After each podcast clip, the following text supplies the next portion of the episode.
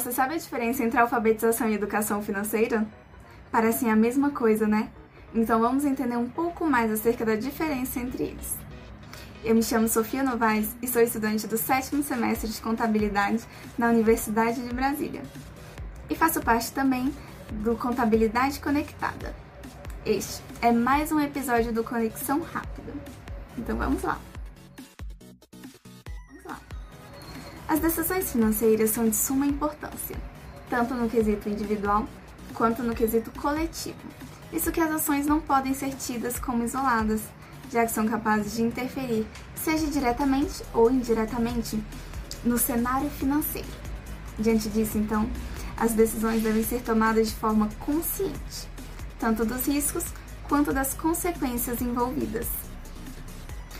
Eventos foram cruciais para o aumento da discussão acerca desses dois temas, de alfabetização e educação financeira, que foram eles: o sucesso do Plano Real em 1994 e também a crise financeira que ocorreu nos Estados Unidos no ano de 2008. Além de aumentarem as discussões acerca dos dois conteúdos, aumentaram também as atitudes práticas que envolvessem educação financeira. Um deles foi o PISA, que é o Programa Internacional de Avaliação dos Estudantes. A inclusão nesse programa, que foi feito pela OCDE, que é a Organização para a Cooperação e Desenvolvimento Econômico. Ela é responsável por fazer a avaliação tanto das escolas quanto dos estudantes, no quesito de aplicação prática dos conhecimentos financeiros. Outro evento foi a Estratégia Nacional de Educação Financeira, conhecida como ENEF, elaborada pelo Sistema Financeiro Nacional. A partir dela, foi possível então surgir a primeira Olimpíada Brasileira de Educação Financeira e foi desenvolvida por um projeto de extensão na Universidade Federal da Paraíba. E por último, mas não menos importante, temos também a inclusão de conhecimentos básicos de educação financeira no componente curricular, isso é visto como um componente interdisciplinar, mas foi incorporado ao módulo de matemática.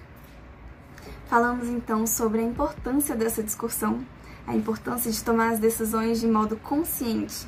Mas qual seria a diferença entre alfabetização e educação financeira, afinal?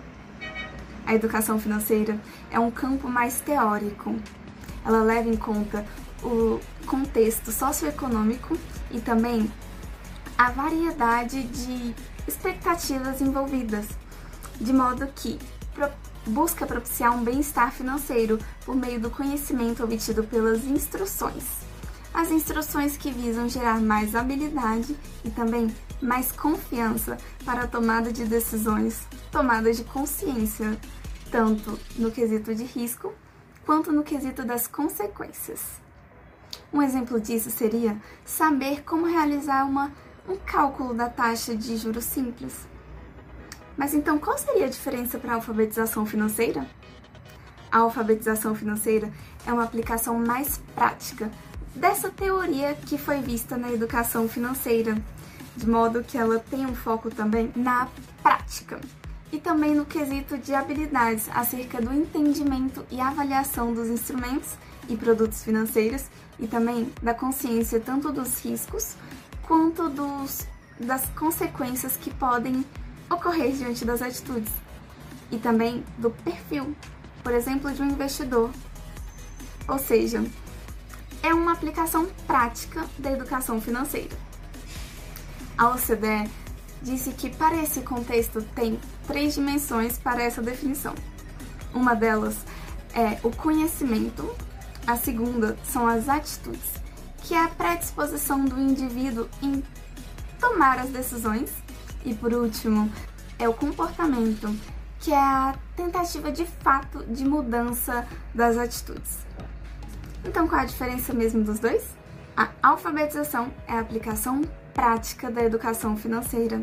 É ver se está sendo colocado em prática todo aquele conhecimento, se não ficou lá só no papel. Vimos como isso é importante, como essa discussão toda ainda tem muito a render, já que os indivíduos, junto com as empresas e o governo, formam os agentes econômicos, capazes de gerar transformação no cenário financeiro, algo de suma importância. Para isso, então, é necessário que haja uma consciência. Uma consciência acerca dos riscos, das oportunidades e também das consequências envolvidas. E como obter isso? É importante ter um autoconhecimento. Um autoconhecimento, por exemplo, de quais são os objetivos, quais são os prazos, acerca, por exemplo, de um investimento. O que a pessoa quer com isso? Então, ainda sobram bastantes questionamentos acerca desses temas. Mas, se você conseguir entender um pouco e gostou do conteúdo, nos siga nas redes sociais, a descrição está aqui abaixo no vídeo.